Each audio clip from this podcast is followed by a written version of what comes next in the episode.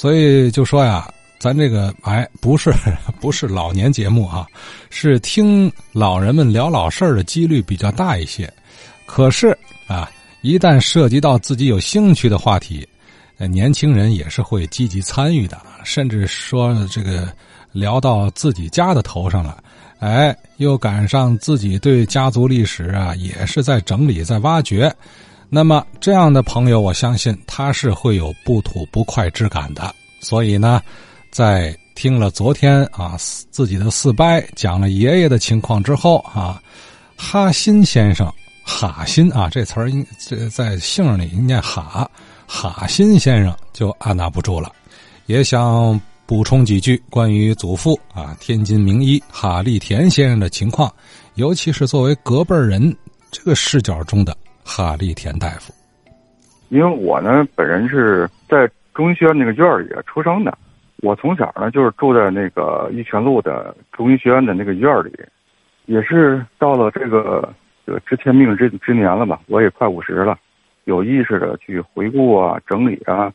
哈氏家族的一些一些故事。最早初衷呢，也是想知道这个到底是什么样的一个家庭造就了我，就是我是从哪来的，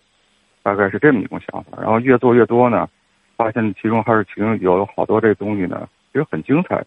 哈利田是应该算是这个哈氏的承前启后，嗯，也算是成就最高的代人的代表吧。一直就致力于这个中医的这个传播呀，从自己的一个小小的坐堂大夫，然后呢又。联合了很多中医，在这个河北区的那个小树林地区又建了这个中医这个联合门诊，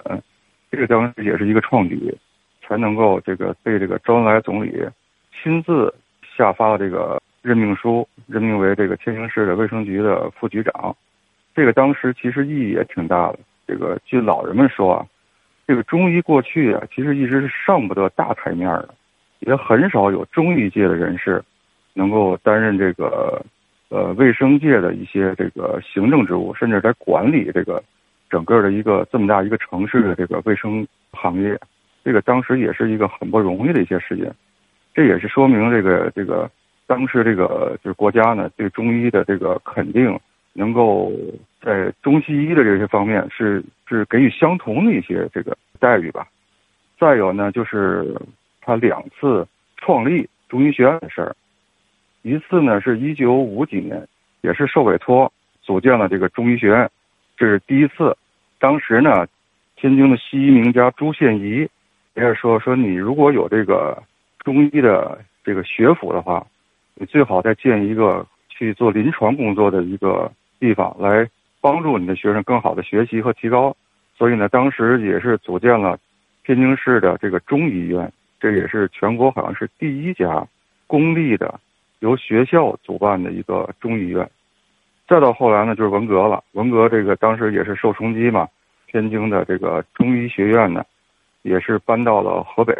好像是在保定啊，还是在还是邯郸，我忘了。到了七几年的时候，爷爷这个恢复工作，哈迪田恢复工作之后呢，又受命重返这个就是卫生局的这个工作岗位，着手呢第二次组建天津市的中医学院。嗯，我看过一些资料，就是说当时这些人也是时间紧、任务重嘛，基本上全程待在这个基建的一些项目里，从学学校的设置、整个师资的一些安排，到教职员工的各种待遇，到招生，呃，基本上事无巨细，是面面都得亲自去去操持吧。当年筹备，当年组建，当年招生，然后当年就开学了。时间应该是一九七八年左右，第二次组建中医学院的这个院址呢，就选在了现在的呃玉泉路的中医学院的这个院内。当然，现在这个中医学院变成了这个天津的中医药大学，现在已经搬到了这个西青的大学城。但是在这个老的中医学院的这个院儿的附近，大家还是习惯的称这个地方叫老中医学院。这也是当时这个爷爷一手创办、经历这么多年留下的一些宝贵遗产吧。就是在你的印象中啊，这隔辈人啊，看爷爷是一个什么样的人？日常小时候，嗯，爷爷家在河北区的进步道，嗯，我们小时候是每周，因为我们家人也比较多嘛，也就是说，我的叔叔大爷和姑姑们一共加起来有九个，但是他们在每周的周末，当时是周六休一天嘛，每周末的时间都要从四面八方奔到爷爷的那个小院里去团聚，所以我印象特别深，就是每周的这个周末，我们都要从南开的这个中医学院的这个院里，然后坐车，在这个北安桥的那站下，然后再步行十分钟。穿过这个民主道啊、博爱道啊，然后我们再穿过这个一个小胡同，进到爷家那个小院里。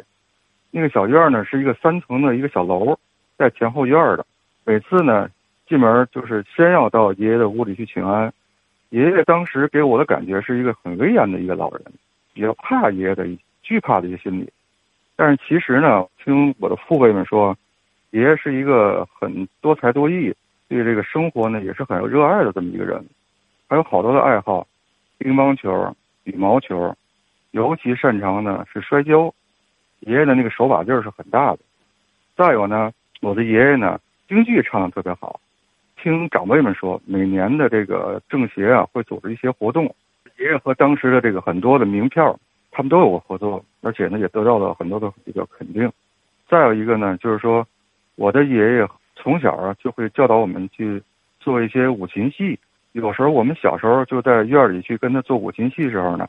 他也是这个一会儿像一只猴子一样，然后一会儿像一只这个这个鸟一样，然后做出各种各样的那种动作。我们学的时候呢，就有时候学的不到位嘛，这个爷爷就特别开心，就和我们一些开一些玩笑什么的。嗯，直到他去世之前，他还坚持每天早晨起来做锻炼。嗯，做一些太极啊，然后做一些这个剑术的一些五五太极剑啊之类的。嗯，我还有一件事印象是最深的，爷爷这个虽然很就是当时岁数也很大了，但是这个雄心不已啊。在我奶奶这个七十七岁生日的时候，然后他对我奶奶就是祝寿的词，就是说，嗯，我们相约一起走过了这么多年，是吧？然后呢，就是虽然现在岁数也很大了，但是没关系。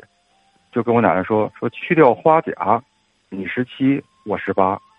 啊，然后大家就就鼓掌。当时这个听完这个话之后，我心里头就是感觉就是甚至有点后背发凉，就那种浑身起鸡皮疙瘩的那种，特别让人感动的那种豪情。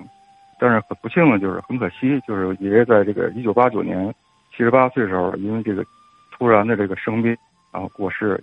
去年是马志贤先生这逝世的三十周年。我们家族呢也是在一起呢纪念了一下，大家也是说了好多好多这个过去老的一些事儿。我呢也是挖掘很多这个哈市的一些东西，也听老辈儿们说这些东西，就是把我这些年整理和挖掘出来的一些东西编辑起来，做了一个公众号。呃，里边会有大量的这个哈市的，从这个缘起到这个发展，这个五代人一百五十多年的这个历史中。走过的这些路吧，叫以一立家嘛。我们自己家里人说叫哈是叫以一立家，香火不绝，学术传承不绝，就是也是折射了这个一百五十多年了，也是折射了整个天津这近百年的这个中医界的一些这个故事。好啊，哈新，那我还说人家年轻人也毛五十了。呃，当然，在节目常做众位老老先生眼中，这还当然是年轻人了啊！年轻人就有年轻人优势，呃，研究整理能力强，而且善于利用当今这个新媒体平台，是吧？哈氏医学公众号，我一看人家做的事儿还真是不少。哎，我这每当看到这样的现象，我就特别的欣慰高兴，我就感觉啊，越来越多的人在重视传承啊。